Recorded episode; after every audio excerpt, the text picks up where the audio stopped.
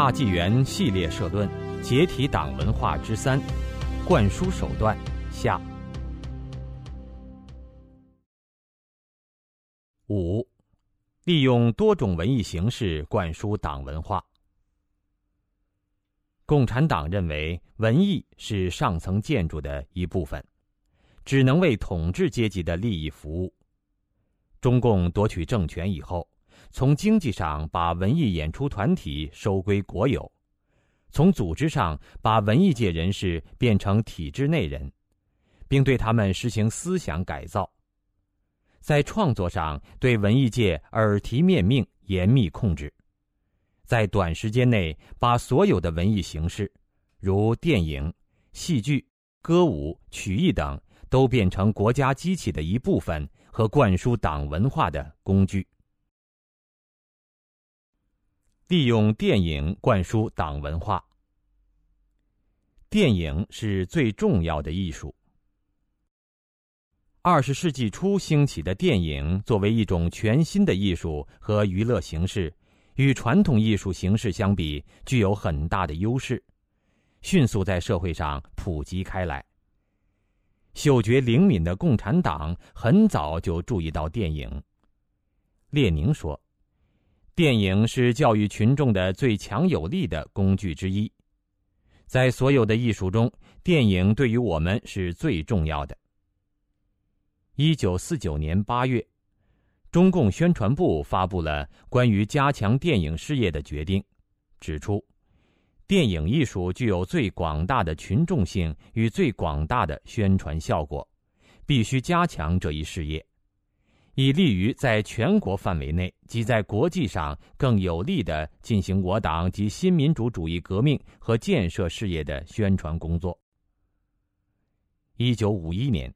中共夺权后，第一个思想改造运动从批判电影《武训传》开始，毛泽东亲自捉刀，对《武训传》进行高调批判。毛泽东此举预示着其后的中共历任党魁都对电影这一艺术形式格外重视。一九五三年，对电影业的社会主义改造全部完成。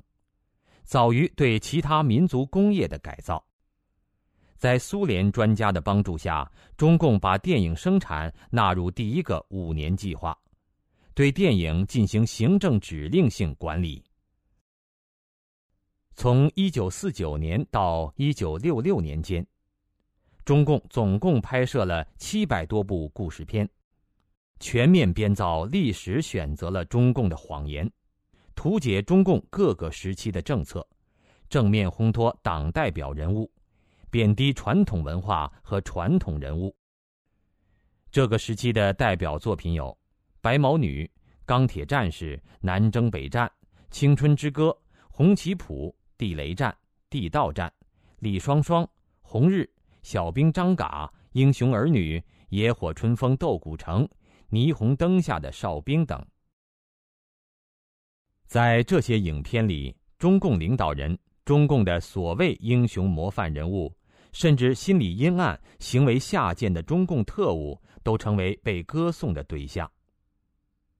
电影这种媒体形式使中共能够逼真的造假。俊美的男女演员，诗情画意的环境氛围，传奇般的或史诗性的情节设计。最大限度的达到了烘托党代表人物的作用。人们心理上觉得艺术作品里的人物形象更本质、更具有普遍性，更有资格代表党。殊不知，他们看到的只是党的假面具而已。一九四九年以前，电影主要是一种城市艺术。为了扩大电影的宣传范围。中共以行政区为单位进行电影发行，系统建立电影放映队，把宣传触角伸向农村和厂矿基层。一九四九年，全国电影放映单位为六百四十六个，到一九五七年增加到九千九百六十五个，其中电影院一千零三十个，电影放映队六千六百九十二个。工会放映队在一九五四年一年放映十一万四千多场，观众达一点一亿人次。这种电影放映队一直活跃到八十年代中期，对普及党文化起到了极大的作用。文化大革命开始以后，百分之九十以上的十七年（一九四九年到一九六六年）电影被打成毒草，文艺领域成了样板戏的天下。一九七九年，十七年影片被大量解禁，当年全民平均观看电影二十八次，全国电影观众达二百九十三亿人次之多。这种现象其实反映了中共的一个统治策略，在经济上把人民剥夺到一无所有，所以只要经济状况略有好转，人们就对中共感恩戴德；在文艺领域把人民剥夺到一无所有，人们就会对灌输党文化的宣传品甘之如饴。传媒研究发现。一种媒体越是诉诸人的多种感官，越是容易取得较好的效果。电影作为一种艺术，综合了文学、音乐、美术、表演等等，全面诉诸人的各种感官，是一种非常强有力的宣传形式。中共在电影里塑造了大量的党代表人物，他们的说话声调。面部表情、肢体语言等等，成为人们，尤其是青少年模仿的对象。比如毛泽东在地图前指挥若定的形象，苏联影片中列宁的演讲动作等等，很多电影中的语汇进入人们的日常语言之中。例如电影《英雄儿女》中王成的台词：“为了胜利向我开炮”，就一直流行到今天。电影以潜移默化的方式改变着人们的心理和行为模式，其效果之巨难以估量。中共对电影的重视程度超过对文学的重视程度，而且随着时间的推移，似乎越来越是如此。一九八九年之后，中共在意识形态上趋于收紧。一九九零年到一九九二年之间，在电影上出现了一个明显的主旋律高峰。主旋律与多样化。八十年代以来，随着中共的经济改革，电影界也尝试引入企业管理和竞争模式。目前，中共大陆上映的国产影片中，大约百分之二十五是所谓主旋律影片。百分之七十是娱乐片，百分之五为艺术片。然而，电影的宣传功能并没有被削弱，它只不过采取了更为复杂精致的形式。首先，主旋律电影仍然承负重要的灌输党文化的职能。中共政策保证了主旋律电影的高投入、大制作、红头文件发行、各级组织观看。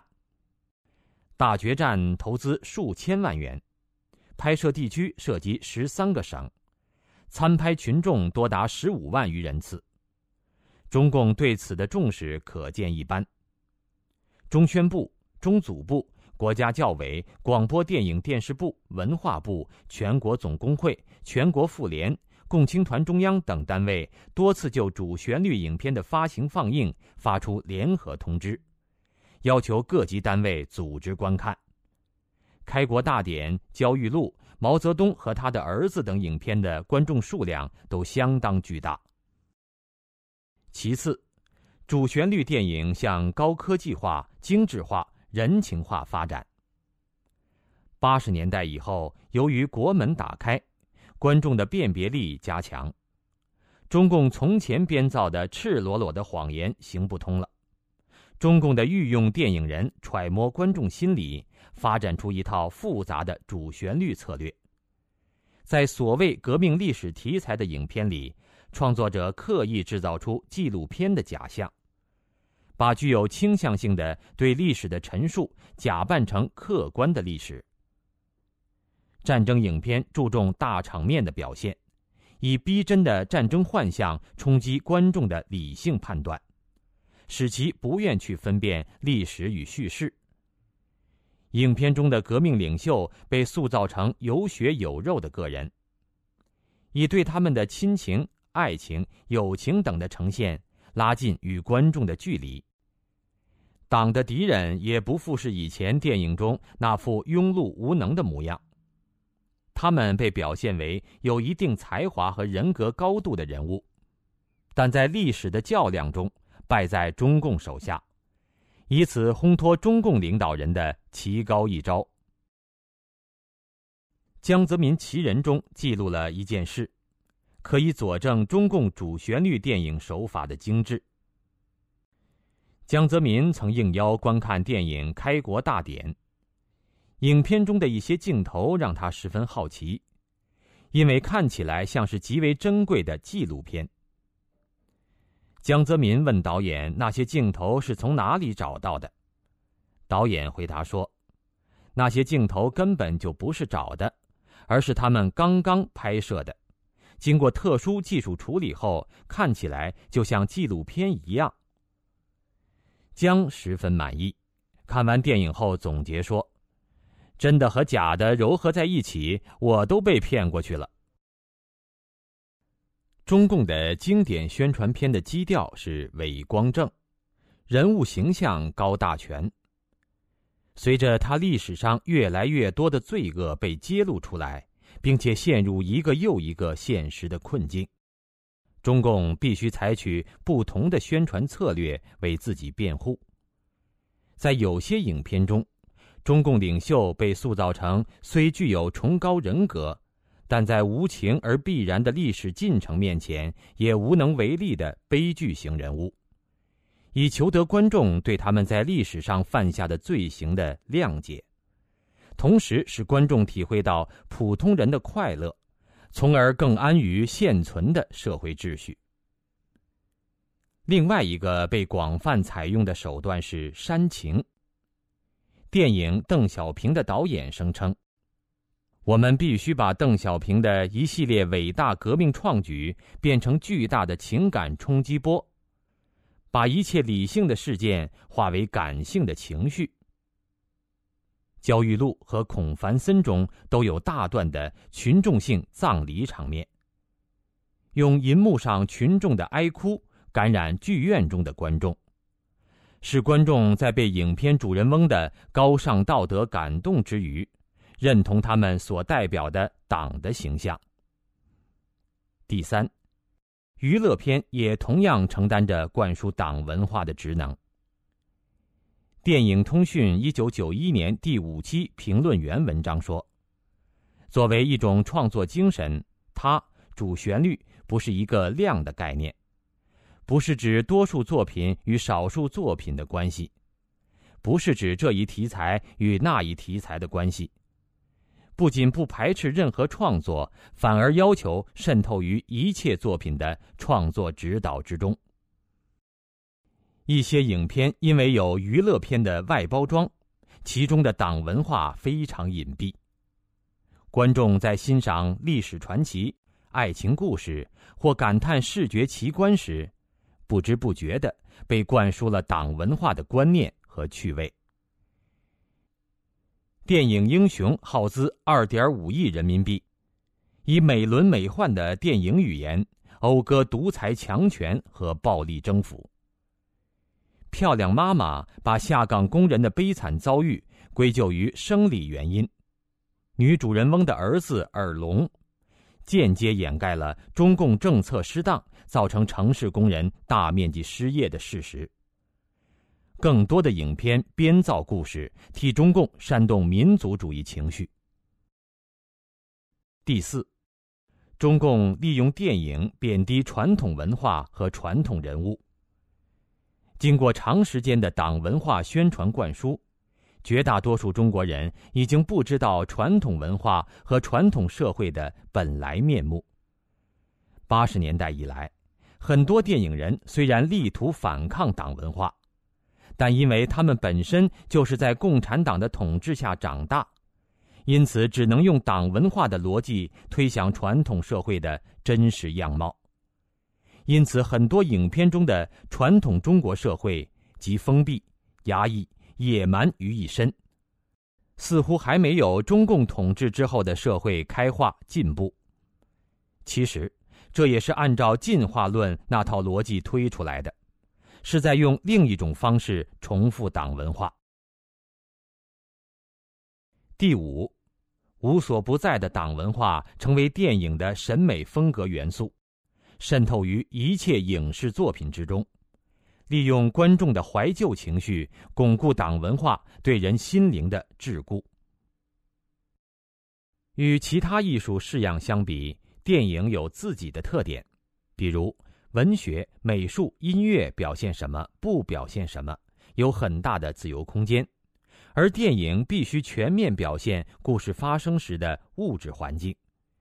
因此，电影画面的背景和道具都要经过精心布置，使他们能再现故事发生年代的典型环境。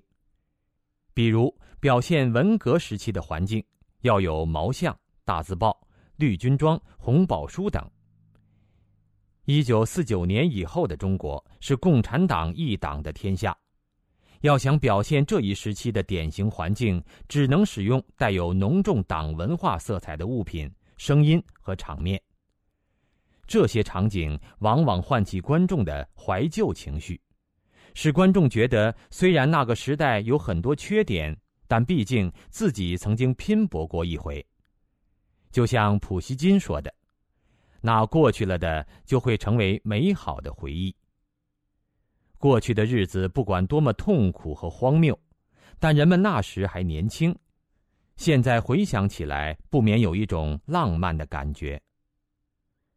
充满说教意味的影片在今天一般会招致反感，所以这种顺手捎带的方式，就成了影视作品在客观上帮助中共灌输党文化的主要形式之一。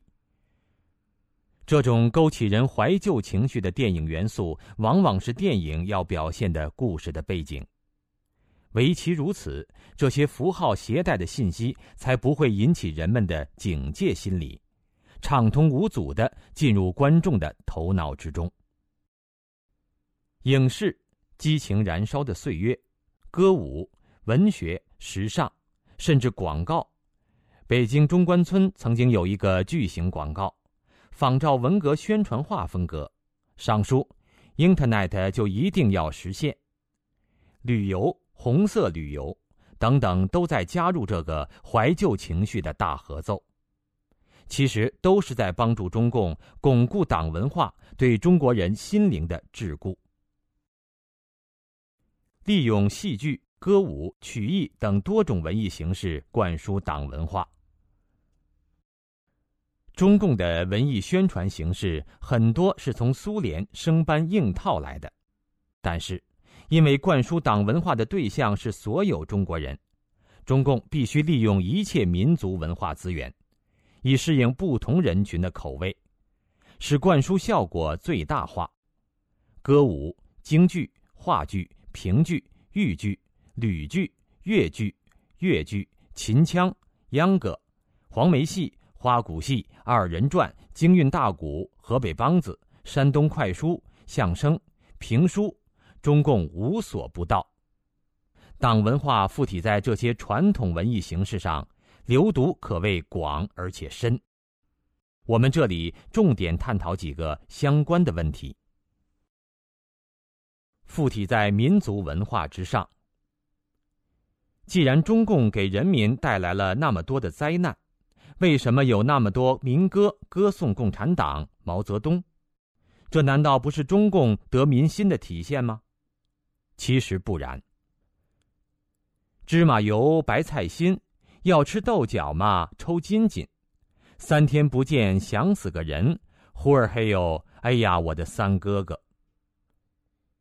一九四三年，这首陕北高原上传唱数百年的情歌，被重新填词改编成《东方红》。芝麻、白菜和豆角被置换成了东方、太阳和毛泽东。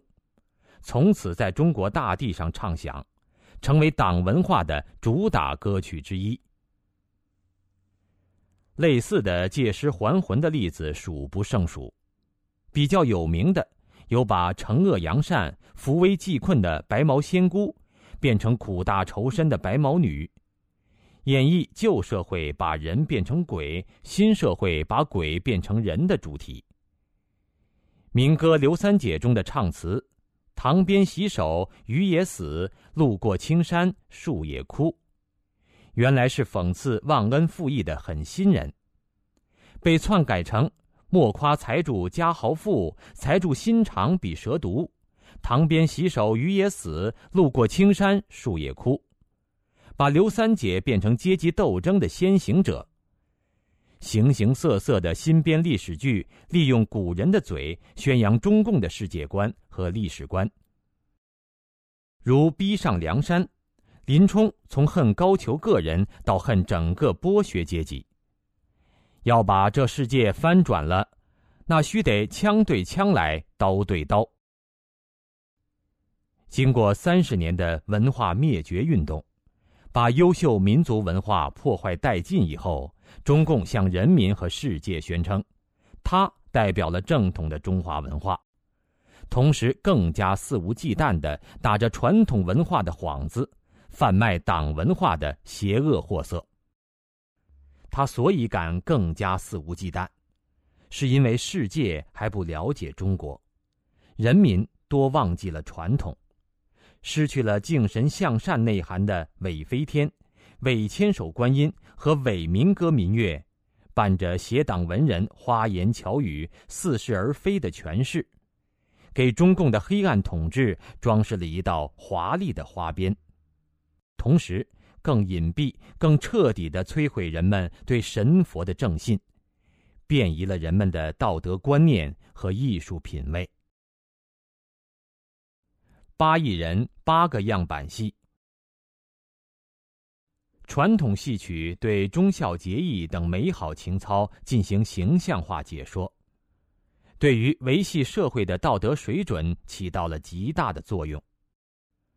二十世纪以来。激进知识分子对所谓封建礼教横加批判，传统戏曲也被大加挞伐。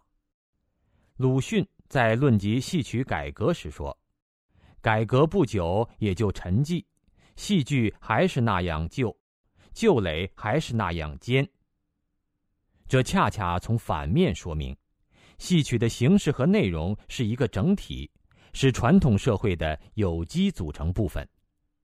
如果大肆改动，也就不是戏曲了。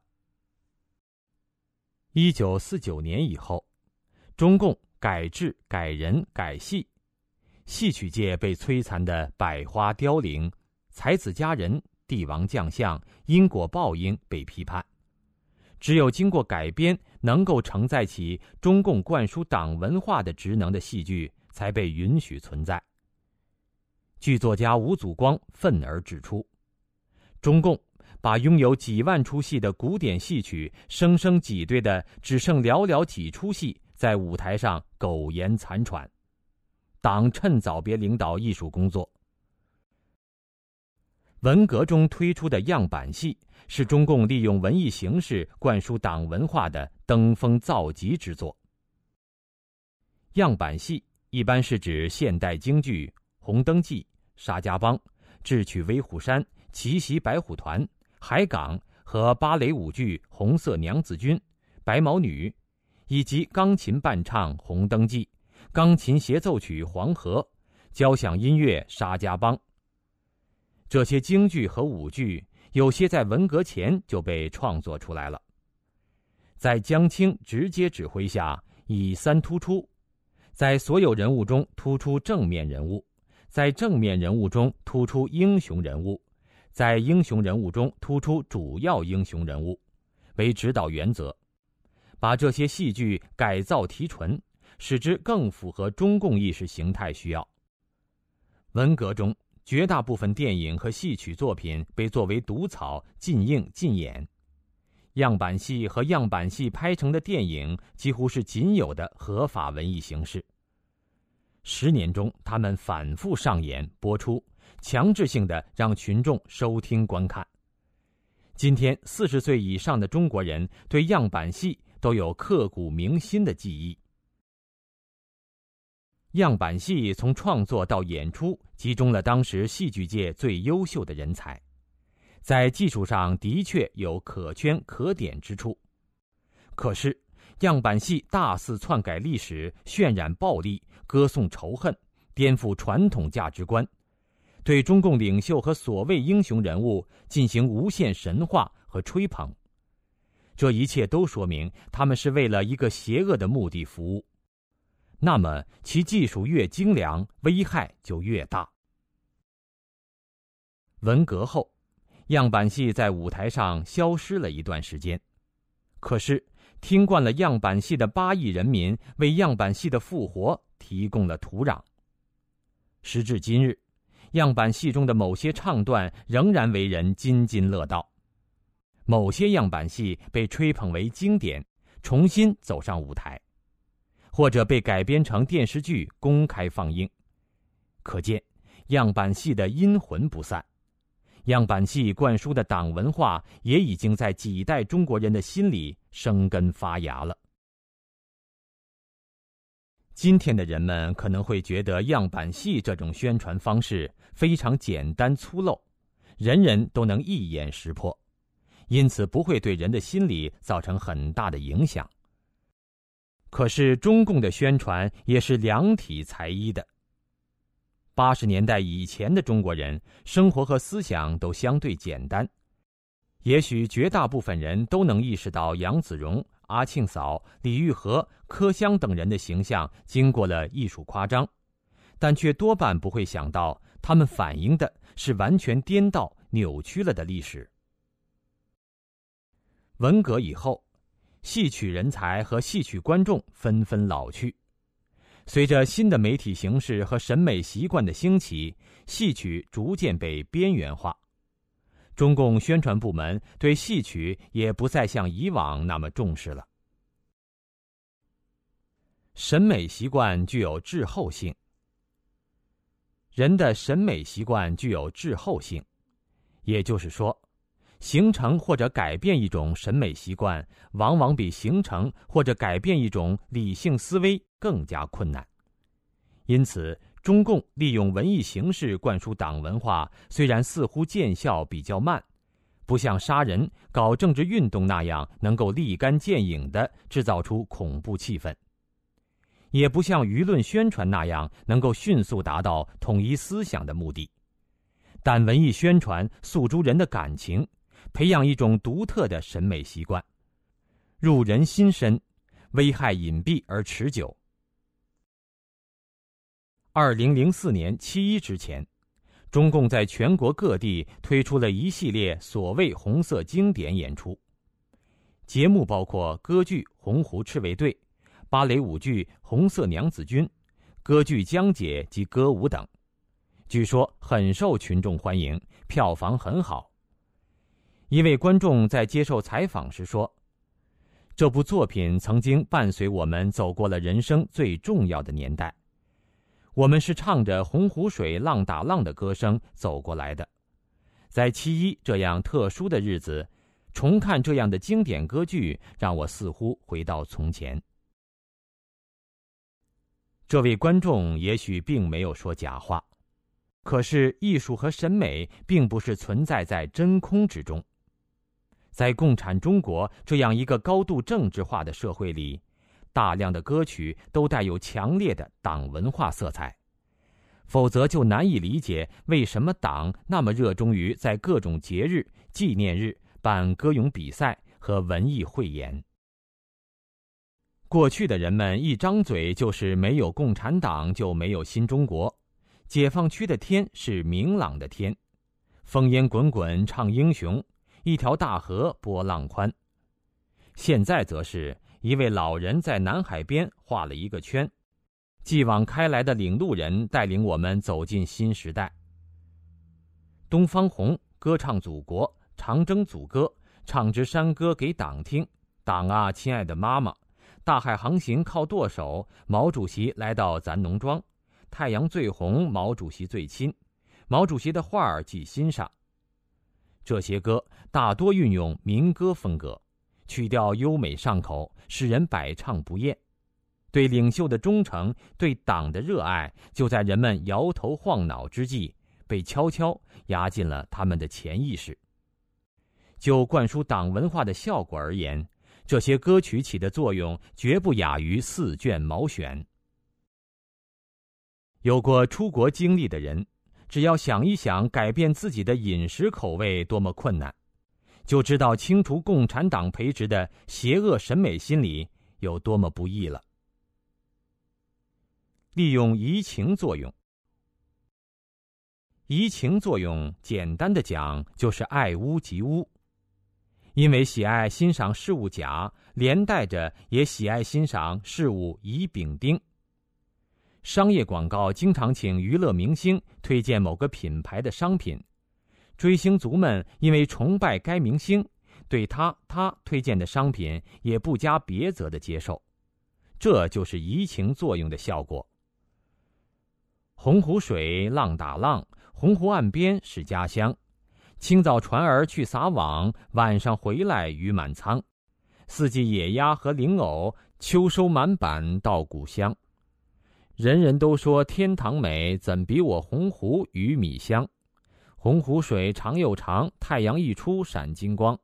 共产党的恩情比那东海深，渔民的光景一年更比一年强。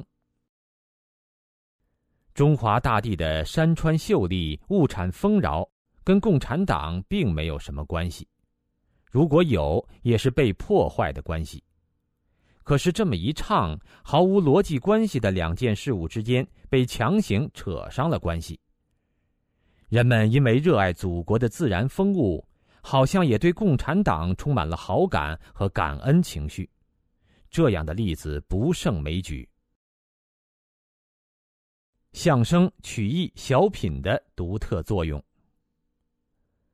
中共发动政治运动，不是从摆事实、讲道理开始，因为如果能够摆出事实、讲出道理的话，他也就不需要发动政治运动了，而是往往首先进行人身攻击，用粗鄙的想象编造迎合人的阴暗心理的妖魔化故事，从而达到挑起仇恨的目的。实践证明，这种栽赃法十分有效，屡试不爽。比如文革时，很多人根本不懂得为什么刘少奇是叛徒、内奸、公贼，于是中共散布谣言，说刘的老婆王光美为了自己的皮肤好，用牛奶洗澡。在那个物资匮乏的年代，能喝上牛奶都是了不得的。而刘少奇的家属用牛奶洗澡，于是人们根本不需要知道为什么刘少奇是叛徒、内奸、公贼，就可以对他切齿痛恨、鄙夷不屑了。基于同样的道理，戏曲、相声和小品等文艺形式在贬低传统人物和传统文化、打击中共的敌人方面发挥了独特的作用。五十年代的很多相声都是讲破除封建迷信的，很多传统文化中的观念和风俗都在被讽刺挖苦之列，比如婚俗、阴阳的观念、宗教信仰等。很多人都会记得，在一个流传极广的相声里，一位老太太请来一尊神像，邻家的小伙子问：“您是多少钱买的？”老太太教训他。不能用买，要说请。小伙子改口说：“那您是多少钱请的？”老太太心疼的说：“嗨，就他妈这么个玩意儿，八毛。”善男信女被丑化为庸俗功利的渔夫渔妇。二零零一年中央电视台春节联欢晚会上有一个小品卖拐，就是间接的诽谤法轮功的。小品演出后，各地报纸纷纷发表文章，借机打击法轮功。比如《检察日报》上从春节晚会小品卖拐看法轮功伎俩，《云南日报》评论春晚中间提到卖拐，说边吃法轮功表演很到位。被大量转载的网络文章，由赵本山卖拐看心理暗示，也落脚到揭批法轮功上。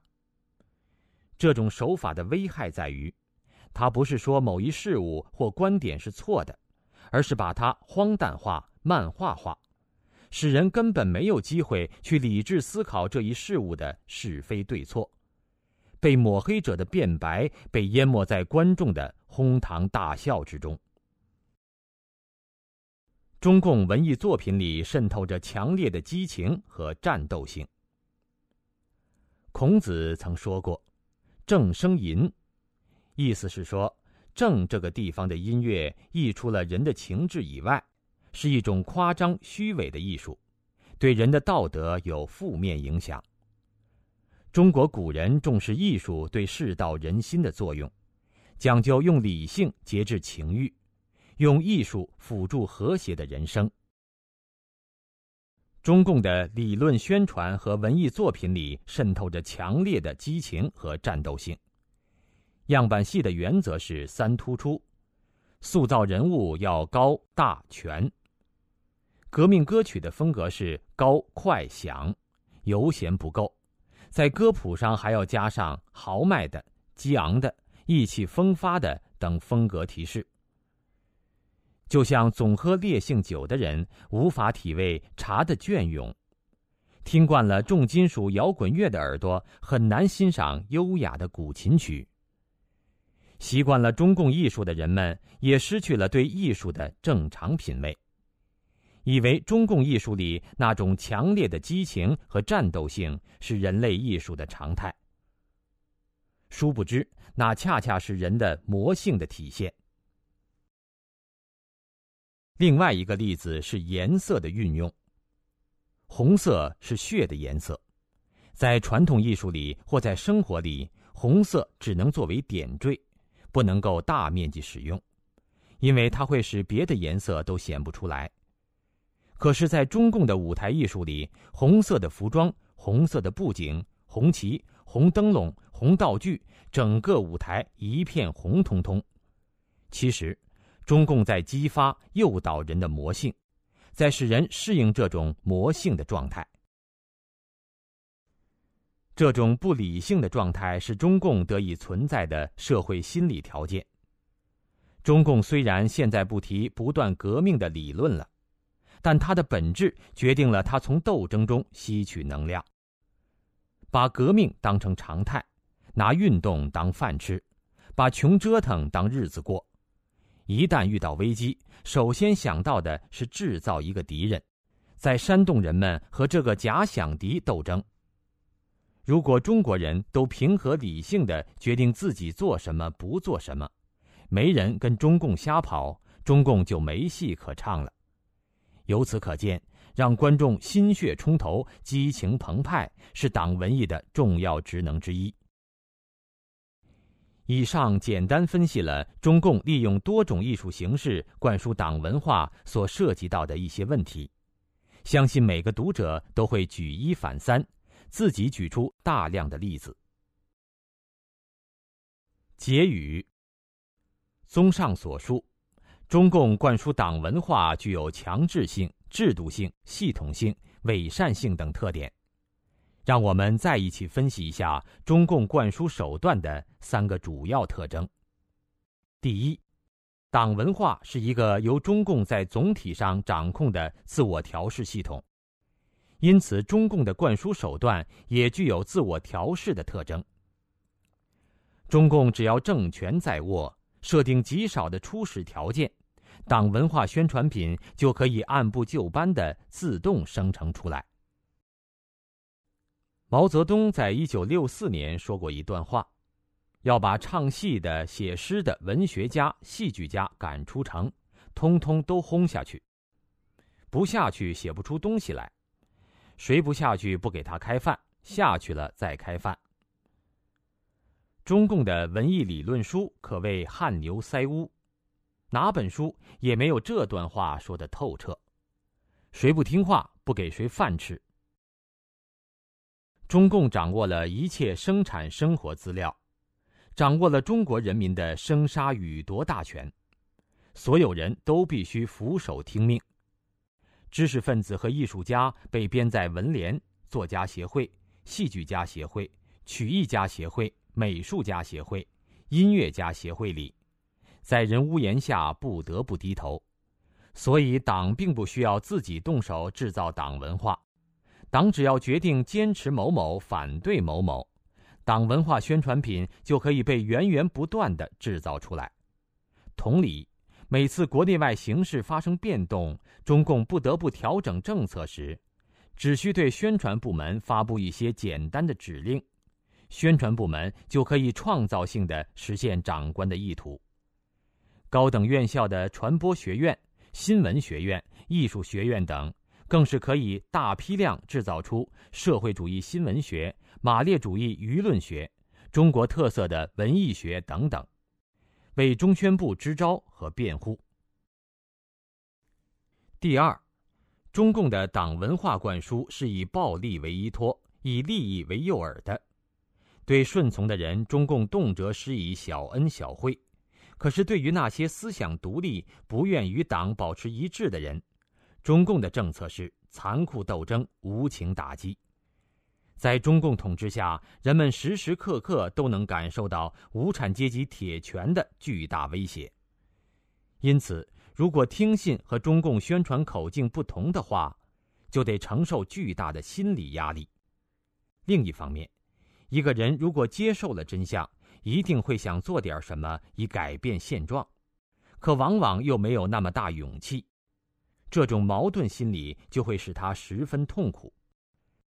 在中共的恩威并施下，为了自我保全和心理平衡，人们只好从真相退却，主动把自己闭锁在中共的谎言圈套里。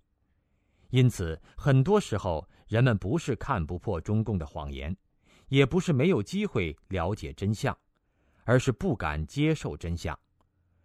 毋宁相信中共的谎言，配合中共欺骗自己的良心。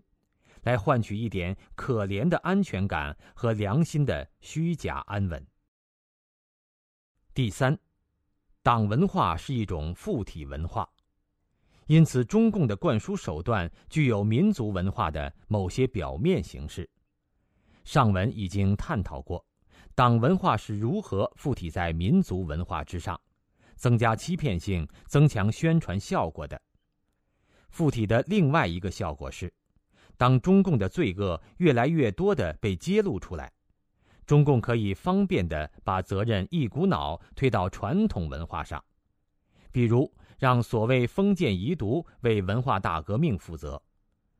这就好像张三杀死了李四，然后披着李四的衣服去犯罪，结果人们误以为做坏事的是李四，于是把李四掘坟鞭尸，却让真正的坏人逍遥法外。我们不得不遗憾的承认，中共灌输党文化的巨大工程十分成功。这是因为，第一，中共的灌输以暴力手段做后盾，他的所谓思想改造不仅仅改造思想，很多时候他还会去改造人的肉体，批斗、劳改、判刑，直至杀害。第二，中共垄断了一切社会资源。在中共统治下，要想出人头地、取得成就，就不得不对中共俯首听命。因此，各行各业的优秀人才大多被中共网罗来为其统治服务。第三，中共在几十年的时间里制造了一个封闭的环境，现在是半封闭，人们无从获得完备的外部信息。第四。他的思想政治工作不仅仅停留在书本上，而是把所有人都推进革命的大熔炉里，用频繁的政治运动给他们留下刻骨铭心的印象。第五，中共按照马列毛那一套制造了一个社会现实，反过来显得那套理论是正确的。比如斗争的观念，就是经过几十年几乎不间断的残酷斗争。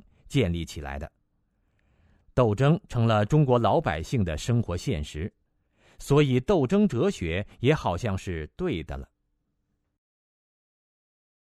人之为人，是因为有人的道德准则、行为规范和思想感情。共产党劫持整个国家的力量，千方百计扼杀人先天的纯真善良，向人们灌输便衣邪恶的思想情感。如果把一个人的思想比作一个瓶子的话，那么瓶子的性质取决于其内容。灌进去蜂蜜就是一瓶蜂蜜，灌进去毒药就是一瓶毒药。每个中国人都不妨反思一下。在人生重大问题上，决定你的选择的是自己的本性，还是被中共灌输的观念？那些邪党灌输的观念将把你带向什么样的未来？常言道：“故土难离。”长期生活在一个环境中的人，会对那个环境产生一种眷恋。同理，长期浸泡在党文化中的人们，对这种文化。也会产生一种精神依附和感情依附。当我们指出这种文化的虚假和邪恶，并且开始清除它的时候，有人甚至觉得怅然若失。可是，党文化是中共赖以存在的人文环境。今天，当我们看清了中共历史上对中华民族犯下的滔天大罪，看到了中共正在把整个民族拖进万劫不复的深渊，我们不能不悚然惊觉，继而叩问自己的良知：是什么样的弱点使我们容忍了中共在中国的肆虐？现在的情形还允许我们继续容忍下去吗？这个问题对于我们民族的未来，对于我们每个人的未来都至关重要。反思党文化，解体党文化，我们才能走向美好的明天。刚才您收听的是大纪元系列社论《解体党文化》，由陈刚为您播报。感谢您的收听，下次节目再见。